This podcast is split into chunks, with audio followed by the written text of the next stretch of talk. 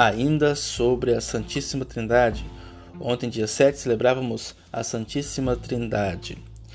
Na primeira leitura de ontem, tirada de Êxodo 34, nós vimos a aliança renovada de Deus com o seu povo. Constata-se um Deus lento para a ira, mas rico em misericórdia.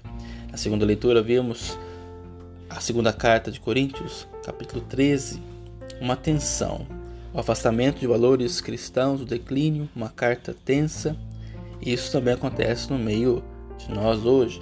É importante o diálogo para arrumarmos a casa.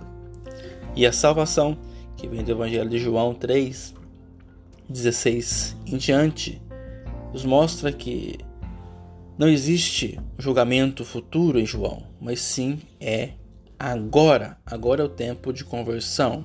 Como Moisés ergueu a serpente para a cura, Deus ergueu seu filho na cruz para nos salvar.